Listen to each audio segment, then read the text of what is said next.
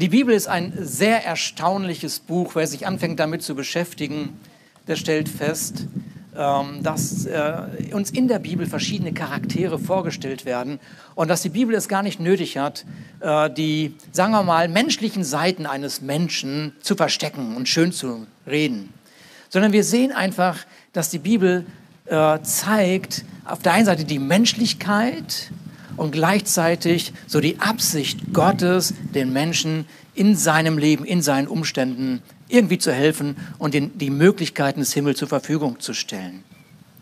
Und es gibt es im, in der Bibel gibt es äh, einen, einen Mann, äh, der wird uns als ein Freund Gottes vorgestellt. Und wenn man ein Freund Gottes ist äh, und wenn man als Freund Gottes in der Welt lebt, dann hat man schon eine ganze Menge gewonnen. Und äh, während du dir vielleicht überlegst, äh, wer könnte das sein, sage ich dir Folgendes. Das Neue Testament, da sagt Jesus zu seinen Jüngern, ich nenne euch jetzt nicht mehr Knechte, sondern ich nenne euch Freunde. Und deswegen wäre die erste Frage, die ich heute Morgen habe, wer ist denn hier ein Freund von Gott? Es sind so zwei, drei Leute. Ich glaube, wir müssen heute Morgen noch ein bisschen äh, was machen daran, äh, Simon, ja? Dass wir noch mehr Freunde Gottes hier haben. Aber tatsächlich ist das so, dass das die Sichtweise Gottes ist, dass er dich sieht nicht als einen Knecht, nicht als jemand, der etwas tun muss, damit er ihm gefällt, sondern was dieser Gott möchte, er sagt dir, du bist mein Sohn oder meine Tochter und ich nenne dich Freund. Und in dieser ersten Begegnung, die dieser Mann im Alten Testament mit Gott hatte, und das ist immer so schön, diese erste Begegnung mit Gott, die kann ja vielleicht jetzt in diesem Moment gerade stattfinden, Jetzt, wo du hier bist, du merkst, okay, jetzt habe ich eine Begegnung mit Gott. Das kann aber auch da sein, wo du ein großes Warum in deinem Leben hast. Ja, du, du, du, du bist vielleicht anti-Gott gerade, weil du sagst, warum Gott? Und Gott sagt, endlich kümmert er sich um mich. Jetzt kann ich ihm endlich begegnen. Und jetzt ist die Frage, wie glaubst du, Gott dir begegnet? Und oft ist das so, dass, dass wir die Begegnung mit Gott durch eine Brille nur erlauben. Ja, eine Brille des Erlebens, eine Brille des Verständnisses. Und Gott muss sich durch all diese Brille durcharbeiten, alles zur Seite schieben, bis er dir endlich sagen kann, hör mal, so bin ich. Und nicht anders.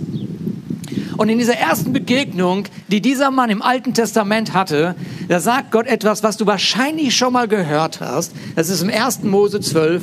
Da sagt er diesem Mann, er sagt, ich will dich segnen. Das ist schon mal großartig, wenn du weißt, dass der Schöpfer des Himmels und der Erde sich vorgenommen hat, dein Leben zu segnen und nicht auszunehmen. Und dann geht es weiter. Und das ist etwas, was ich in den letzten Wochen so sehr umarmt habe, weil mich das so selber so berührt hat. Er sagt, ich will dich segnen und dann, ich werde deinen Namen groß machen. Ich weiß nicht, ob du das irgendwie ein Stück weit verstehst, was Gott hier sagt. Er sagt, ich habe ein Interesse daran, dass du ein erfülltes Leben hast. Ich habe ein Interesse daran, dass du jeden Tag einen perfekten Tag hast. Das ist das, was das Herz Gottes ausmacht. Ich will dich segnen und ich werde deinen Namen groß machen. Du bist mir so wichtig. Ich möchte, dass dein Leben übersprudelnd ist von all dem, was ich auf meiner Seite im Himmel habe. Und ich stelle es dir zur Verfügung. Und letztendlich ist das das Evangelium. Wenn du noch nie das Evangelium von Jesus Christus gehört hast, das ist es. Gott segnet dein Leben. Er möchte, dass dein Name erhoben ist, dass dein Leben erhoben ist. Und jetzt kommt der, die nächste Aussage. Und die ist super spannend. Ich will dich segnen. Ich werde deinen Namen groß machen. Und jetzt kommt's. Du sollst ein Segen sein. Wow. Und da haben wir, haben wir, ah, das ist so fantastisch, ja. Es macht einfach Sinn, Christ zu sein. Warum? Naja, weil, weil dieses, dieser Segen Gottes nicht erarbeitet werden muss. Sondern du kannst einfach sagen, Gott, hier bin ich. Ich weiß jetzt gerade gar nicht genau, wie du bist. Ja, ich bin so ein bisschen auf der Suche.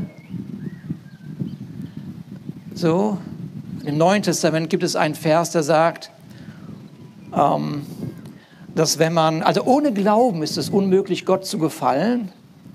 Und dass wenn man sich Gott naht, glauben muss, dass er ist. Und da steht nicht, wie er ist und was er ist, sondern einfach nur, ich glaube, dass er ist. So, und jetzt sagt Gott, ey, da habe ich einen Glaubenden gefunden. und jetzt macht er sich auf den Weg und sagt, ich segne dich. Ich segne dich. Ich segne dich. Und ich mache deinen Namen groß. Und wisst ihr, das ist etwas ganz Wertvolles, weil in dem Kontext, in dem wir leben, ist es oft so, dass wir versuchen müssen, unseren Namen groß zu machen.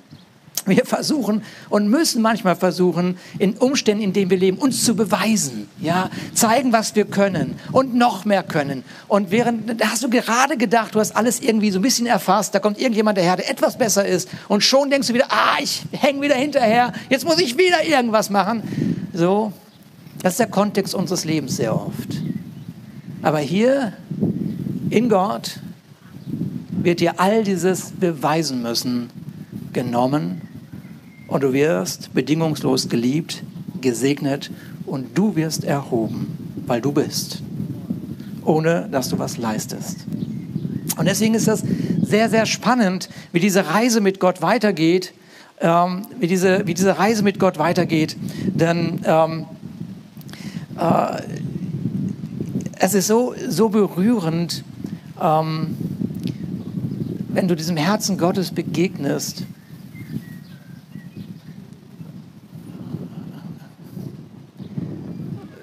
wem oder was begegnest du denn da?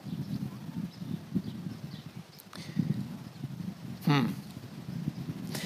Und oft ist so die Vorstellung, wenn ich Gott begegne, dann äh, kommt erstmal so ein Anfragenkatalog. Oder da kommt erstmal etwas, äh, wo mich mein schlechtes Gewissen darauf aufmerksam macht. Ähm, mir wird etwas vor Augen geführt, was ich hätte doch nicht so machen sollen. Aber wenn du Gott begegnest, ist der erste Schritt folgender, dass du mit der bedingungslosen Liebe Gottes konfrontiert wirst. Und es ist die Frage, warum? Warum? Nun, die eine Antwort ist, weil Gott Liebe ist. Und die andere Antwort ist, dass in dem Augenblick, wo du der bedingungslosen Liebe Gottes begegnest, wahrnimmst, wer du bist, wie sehr Gott dich liebt. Und wenn man anfängt wahrzunehmen, wie sehr man von Gott persönlich geliebt wird, führt das zu einem ganz einer ganz logischen Konsequenz, nämlich zu einer gesunden Selbstliebe. Und gesunde Selbstliebe ist so wertvoll. Warum? weil dein und mein Leben bestimmt ist für Gemeinschaft. Aber Gemeinschaft ohne gesunde Selbstliebe kann sehr anstrengend werden. Und deshalb ist dieser erste Schritt so notwendig, äh, wenn, wir, wenn wir Gott begegnen, dass wir erst einmal wirklich vor ihm zur Ruhe kommen und wahrnehmen, wie sehr dieser Gott uns liebt, losgelöst davon, was wir getan haben oder nicht getan haben, dass er einfach sagt, danke, dass du zu mir gekommen bist und ich dir in dein Herz schreiben darf und sagen darf, ich liebe dich. Ich liebe dich, ich habe mich aufgemacht, dir zu begegnen. Ich habe mich aufgemacht, um dir zu begegnen. Ich weiß, über, über, über, über Gott, über mich wird so viel Schlechtes geredet. Mein Bild ist völlig zerredet worden. Aber jetzt, wo du dir dich selber aufgemacht hast, mir zu begegnen, möchte ich mich vorstellen, ich bin der Gott der Liebe. Und in diesem Licht darfst du dich spiegeln. Und so ist es so kostbar. Das ist so der erste Schritt, den wir gehen dürfen. Ähm, für ein dieses erfüllte Leben, um überhaupt andere segnen zu können, um überhaupt ein Segen sein zu können, ist das der erste Schritt. Ich begegne Gott, ich empfange seine Liebe, ich fange an, mich in seiner Liebe zu betrachten und ich werde und ich erlebe eine gesunde Selbstliebe. Und jetzt kommt der zweite Schritt. Und der zweite Schritt ist eben genau der, dass wir äh, in Gemeinschaft geführt werden. Gesunde Selbstliebe schafft Raum für Nächstenliebe. Und das ist richtig, richtig, richtig cool. Ähm, das kennen wir ja. Ne? Liebe deinen Nächsten. Wie war das noch? Ja, ja, wie dich selbst. Aber wenn man sich nicht selbst lieben kann, weil man sich so durch irgendwelche Brillen betrachtet, dann ist das schon schwierig. Ja? Aber Aber wenn du dich durch die Augen Gottes anfängst zu betrachten, und wenn du dich nicht nur so betrachtest, sondern auch darüber redest, dann schaffst du eine Atmosphäre von einer gesunden Gemeinschaft in deiner Umgebung. Und deswegen empfehle ich dir, weißt du, gar nicht so viel darüber nachzudenken, was alles Kirche ist, was alles und wer alles Gott ist, sondern völlig in Ruhe ihm zu begegnen, um seine Liebe zu empfangen. So, ähm, und wisst ihr, diesen Schritt nennt man übrigens Lobpreis. Ja, diesen Schritt nennt man Lobpreis. Und was, also das, was wir gerade gemacht haben, ist Lobpreis. Aber jedes Mal, wenn du dich fokussierst auf Gott, entsteht Lobpreis. Es findet Lobpreis statt. Ähm, sobald du, du dich von deinen Problemen löst und auf Jesus schaust, findet eine Anbetung statt. Und wann immer du, ihm, an, du ihn ansprichst und ihm zuhörst, findet Anbetung statt. Und Anbetung bedeutet nichts anderes als, ich konzentriere mich, ich zentriere mich auf Gott. So, ähm, ist ja, ist ja, mh, mm, die Bibel ist ein erstaunliches Buch, weil sie, während sie so solche schönen Seiten beschreibt, sagt sie gleichzeitig, weißt du, alles, was nicht in diesem Fokus ist in deinem Leben, das nennt sie einfach knallhart Götzendienst. So, und das ist schon ziemlich ein hartes Wort, so, ja. Aber tatsächlich ist das so, ähm, dass alles, was nicht Gott in den Mittelpunkt führt in deinem Leben, die Konsequenz von Sorge trägt. Dieser Gott, der Himmel und Erde geschaffen hat, kennt keine Sorge. Es ist auch unlogisch zu glauben, dass Gott Sorge hätte. So Gott hat überhaupt keine Sorge über das, was gerade in, unseren, in, in, dieser, in dieser Zeit stattfindet. Er, er ist wirklich sorgt, sorgenlos, tatsächlich. So mit anderen Worten, alles das, was nicht Gott in den Mittelpunkt stellt, ja, führt an irgendeinem äh, äh, Punkt im Leben zu einer Sorge. Und Sorge ist nicht in Gott. Mit anderen Worten, wenn du wissen möchtest, sag mal, ist da irgendetwas, ja, was zwischen mir und Gott steht? Guck mal, was dir Sorgen macht. Guck mal, was dir Sorgen macht. Und dann überleg mal, wenn es einen Gott gibt, ob das Sinn macht, sich darüber Sorgen zu machen. Und ob man nicht dann sagen könnte, warte mal, eigentlich ist das Blödsinn, was ich hier mache. Also wenn ich schon an Gott glaube, dann könnte ich ihm doch, hör mal gut zu, nicht die Sorgen beschreiben, also das kannst du natürlich auch machen. Du kannst ihm die Sorgen beschreiben und nochmal beschreiben und morgen wieder und übermorgen wieder. So, da sind wir Weltmeister drin, Sorgen beschreiben. Oder aber du machst das, was Jesus dir vorstellt, sagt, werf doch die Sorgen auf mich. Er hat nicht gesagt, beschreib mir die Sorgen, als wüsste er nichts von Sorgen. Er, er hat gesagt, werf die Sorgen auf mein Leben. Das ist eine gute Idee, oder? So, ich so, okay. So, und wisst ihr, das ist, es, ist, es ist so wichtig, also das ist, hört sich ein bisschen äh, lustig an, aber ich kenne ja meinen Alltag. Und vielleicht kennst du deinen Alltag auch von Sorgen machen. Aber jetzt von außen betrachten denkt man, ja, wie blöd. Hätte ich doch mal nicht mit ihm über die Sorgen gesprochen, sondern auf ihn gelegt, wäre ich heute sorgenfrei. Und solange wir das nicht machen, tragen wir die Sorgen mit uns rum. Ja? So, also das ist also etwas, äh, ich, hier, ich versuche das mal zu lesen. Da, pass auf. Einer im Neuen Testament sagte, der war übrigens im Gefängnis damals, also das, deswegen ist es noch umso spannender, wenn man im Gefängnis sitzt und sowas schreibt. Der hatte keine Maske, der hatte Fußfesseln. Das war was anderes. so, dann sagt er, macht euch keine Sorgen. Ja, super. Ja, gut, dass du uns das sagst, Paulus, während du im Gefängnis sitzt. Auf so einer Kreuzfahrt wäre das ja was anderes. Also da hatte ich vorher gehabt. Die Kreuzfahrt, allerdings hatten wir einen Schiffbruch. Und das war auch nicht so schön. Aber macht euch keine Sorgen. Und jetzt, eigentlich logisch, aber manchmal vergisst man das. Dann sagt er, ihr dürft in jeder Lage zu Gott beten.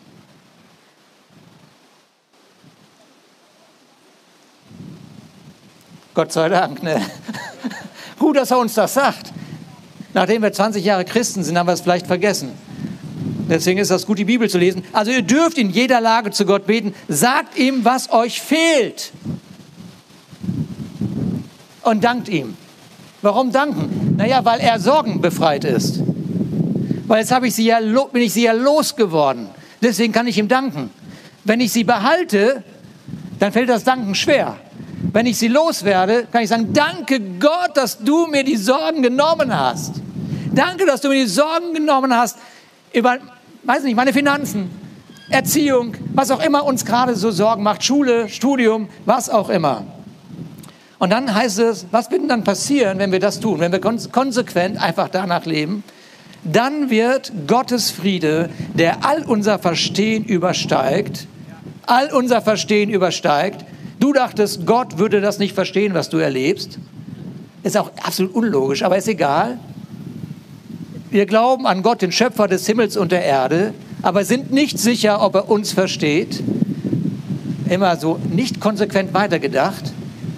Aber hier heißt es, aber deswegen, deswegen gibt es die Bibel, damit wir das auch wieder hören, dann wird Gottes Friede, das, geht, das liegt nicht an meinen Augen, bitte, ja, das liegt an der Sonne, dann wird Gottes Friede, der all unser Verstehen übersteigt. Setz das mal ganz schnell ein, was bei dir gerade los ist. All dein Verstehen übersteigt Du denkst gerade an deinen Mann oder deine Frau. Wie, wie, wie, wie geht das Gott? All dein Verstehen übersteigt. Du denkst an deine Rechnung. Wie soll ich die bezahlen? Wie soll das gehen? All dein Verstehen übersteigt. Bin ich der Schöpfer des Himmels und der Erde oder du? Äh, also ich nicht. Gut, dann ist es wohl Gott eure Herzen und Gedanken bewahren. Ja, dann wird Gottes Friede, der all unser Verstehen übersteigt, eure Herzen und Gedanken bewahren. Plötzlich werde ich in die Ruhe geführt. Danke Gott. Weil ihr mit Jesus Christus verbunden seid. Nicht, weil ihr mit eurer eigenen Kraft verbunden seid, sondern mit Jesus Christus. Fokussieren auf Gott, jetzt kann ich es lesen, ist die gesunde Antwort auf Sorgen. Amen. Lass uns mal Gott dafür einen Applaus geben.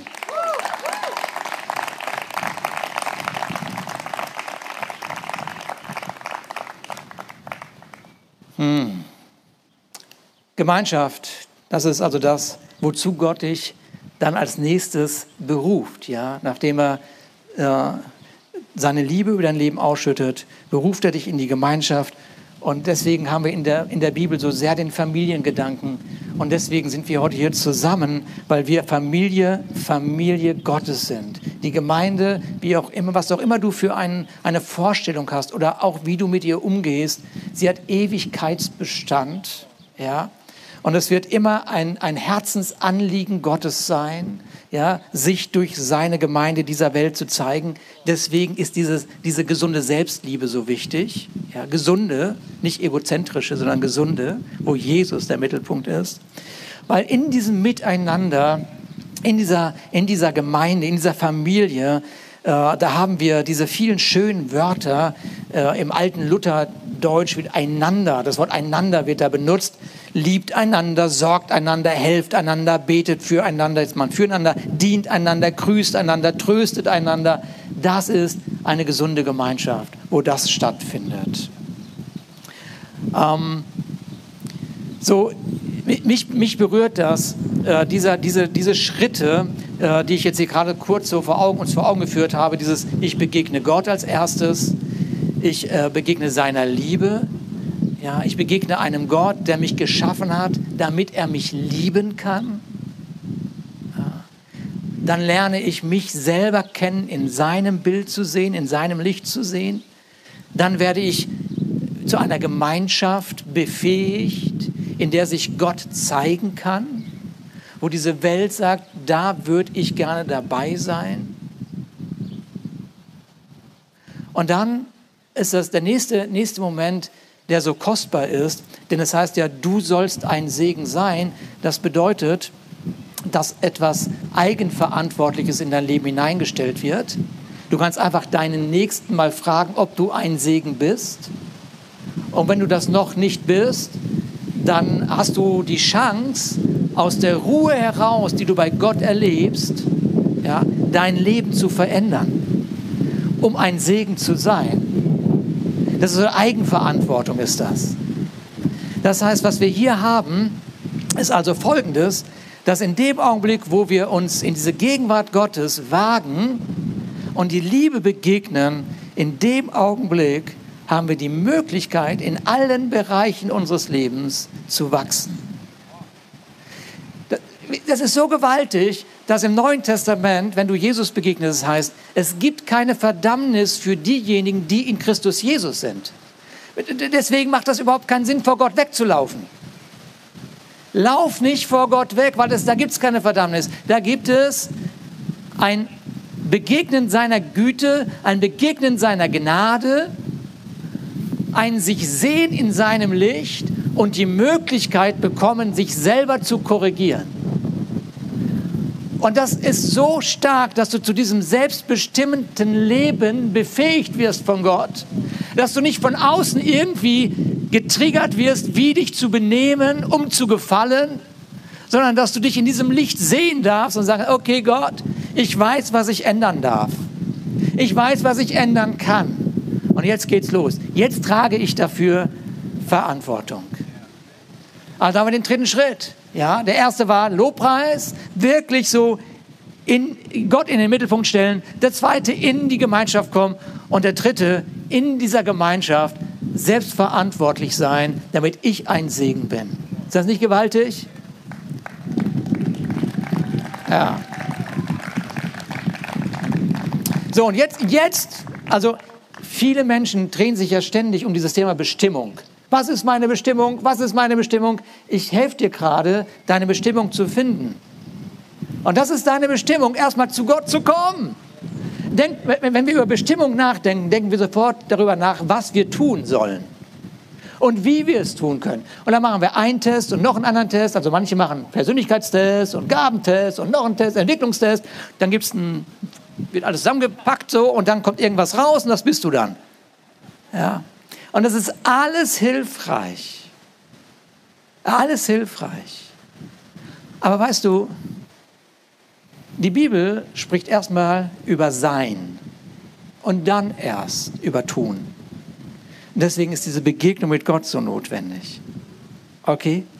So, und deshalb ist jetzt der nächste Schritt, folgender, wenn man diesem Gott so begegnet ist, wie ich es gerade beschrieben habe, dann kommt man zu der logischen Schlussfolgerung, wie irgendjemand in, warte, ich sag's euch gleich, irgendwo steht's hier, Jesus hilf mir, dass ich das sehe. Da, pass auf.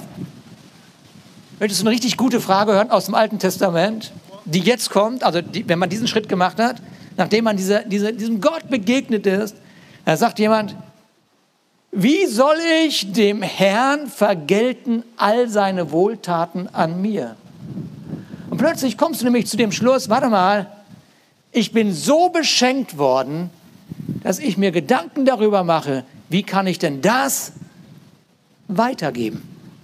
Wie kann ich diesen Segen, der in meinem Leben ist, weitergeben? Dann ist es kein Muss mehr, dann ist es kein, keine Anstrengung mehr, sondern nein, nein, warte mal, du, du, du bist ja so reichlich gesegnet worden. Was willst du denn mit dem ganzen Segen? Was willst du denn damit machen? Und es gibt da eine Welt, es gibt da Menschen, die Sehnsucht haben, Teil von dem Segen zu werden, den du hast und der du bist.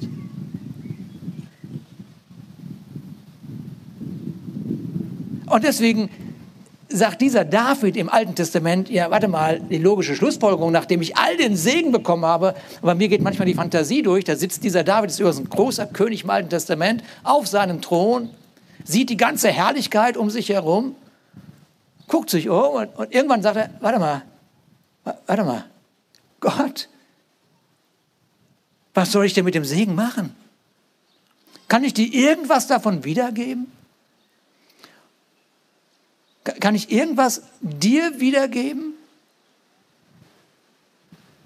Und das sind alles Prinzipien des Neuen Testamentes übrigens, dass wer gibt, dem wird sogar noch gegeben werden. Mit anderen Worten, wenn du gibst, mit deinen Gaben, mit deinem Leben, dann kommst du gar nicht zu kurz. Der eine oder andere denkt das immer, wenn er, oh, muss ich schon wieder was geben, muss ich schon wieder machen? Ja, okay. In dieser Herzenshaltung kriegt man so wenig zurück, weil die sieht man so auf deinem Gesicht. Aber, aber in dem Augenblick, wo du aus deinem Segen kommst, aus dem Verständnis, wer Gott ist und wer du bist, ist das selbstverständlich, dass du sagst, we, wem kann ich was geben? Wo kann ich dienen? Wo kann ich, kann ich wenigstens ein Kabel irgendwo hinstecken? Hier, muss ich da jetzt mal dran drehen oder was? Kann, darf ich das machen, Techniker? Nee, nee, nicht. Okay. Ich habe ihn gerade ein bisschen nervös gemacht, den armen Kerl. Dabei wollte ich nur dienen. Ich wollte nur dienen, Emma. Oha. Versteht ihr? Das ist das, also mit anderen Worten, das nächste, was kommt, ist das Dienen mit dem, was du hast. Und jetzt möchte ich euch, es gibt noch einen fünften Schritt, den machen wir gleich, aber dieses Dienen, was du hast. Und deswegen, der Simon hat gerade gefragt, legst du da irgendwo die Hände auf, da in der Firma, was machst du denn da? Wenn du weißt, wenn du weißt, was in dir ist, dann ist es überhaupt kein Problem, für große Dinge zu glauben. Ich bin in einem recht großen Unternehmen, in einer Cafeteria gewesen, hatte da gerade mit meiner Tochter telefoniert und es kommt ein Abteilungsleiter ganz aufgeregt zu mir aus einem Entwicklungsbereich, unterbricht mein Gespräch und das ist schon sehr außergewöhnlich auf der Ebene, dass man Gespräche unterbricht so. Und er sagt, Ruben, kannst du mal schnell mit mir mitkommen? Und ich sage, ja, pass auf, ich telefoniere gerade, ich mache es dann komme ich. Nein, bitte, bitte, leg auf und komm. Oh. Also habe ich das Gespräch schnell beendet, gehe hinter ihm her, wir gehen in sein Büro, sagt er, nein, nein, hier nicht, wir müssen woanders hin. Und wir gehen in ein großes, äh, ein Großraumbüro in eine Ecke und da ist ein Tisch. Auf dem Tisch steht ein Paket. Ähm,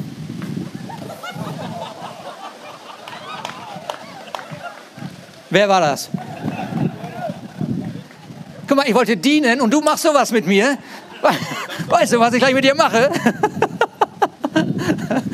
Auf jeden Fall steht da ein Tisch mit einem Paket drauf und drumherum Projektmanager, Sales Manager, Softwareingenieur und all diese hohen Herren, die irgendwas zu sagen haben in dem Unternehmen, in diesem Projekt.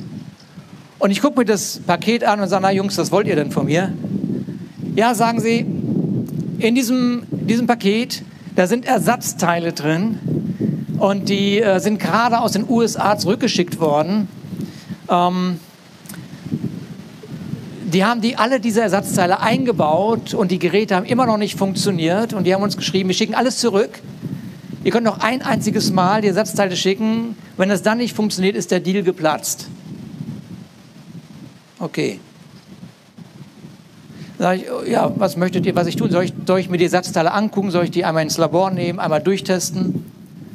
Nein. Könntest du bitte die Hände da drauf legen? Ich habe echt gedacht, versteckte Kamera oder was? Was, ist, was wollt ihr? Ja, wir möchten, dass du die Hände darauf legst. Ich gesagt, mache ich. Ich habe meine Hand draufgelegt. So. Sagt der eine, stopp, stopp, stopp, stopp, stopp. Was machen wir denn, wenn das funktioniert? Ich gesagt, ja, wenn es funktioniert, kommst du zu mir in den Gottesdienst. Wieder Hand draufgelegt. Der andere, stopp, stopp, stopp, stopp. Was machen wir denn, wenn es nicht funktioniert? Er sagt, wenn ich die Hände irgendwo drauflege und bete, wird es funktionieren. Also habe ich meine Hand draufgelegt, dafür gebetet.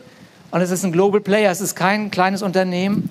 Es ist also kein, das ist schon, das ist schon, da ist schon was. Da ist schon wie Gott. Ne? Vor einiger Zeit äh, kam jemand dann zu mir ins Labor, sag mal Ruben, ich wollte dir das nochmal berichten. Die sind ja gar nicht mehr zurückgeschickt worden. Es hat ja funktioniert. Das ist Gott. Gott in dir. Wenn nicht Sorgen dich bestimmen, sondern Gott.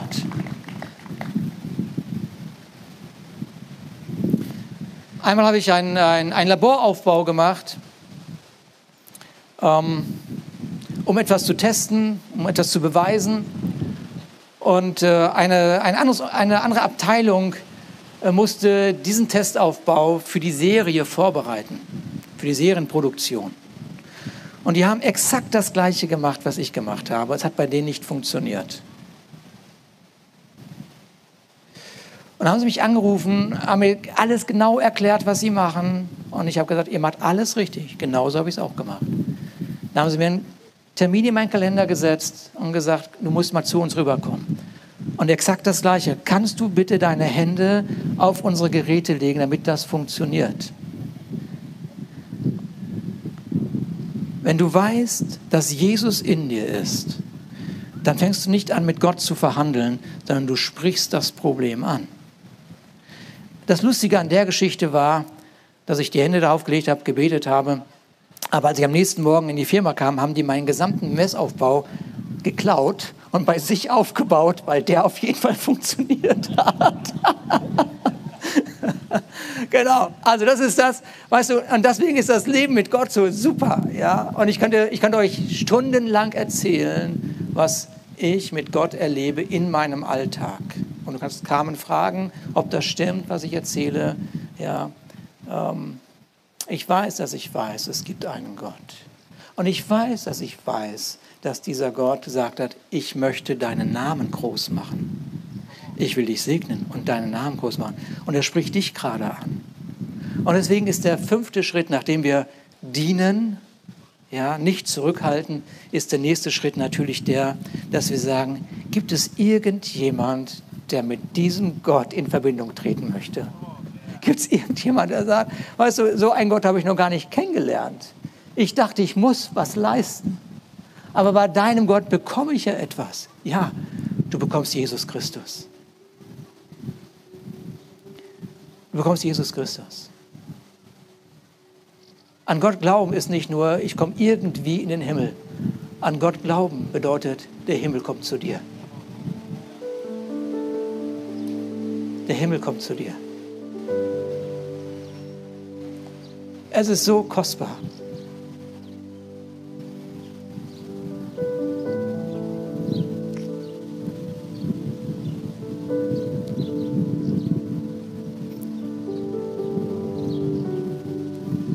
Es ist so kostbar, sein Leben Gott anzuvertrauen, damit er endlich das machen kann, was er schon immer wollte.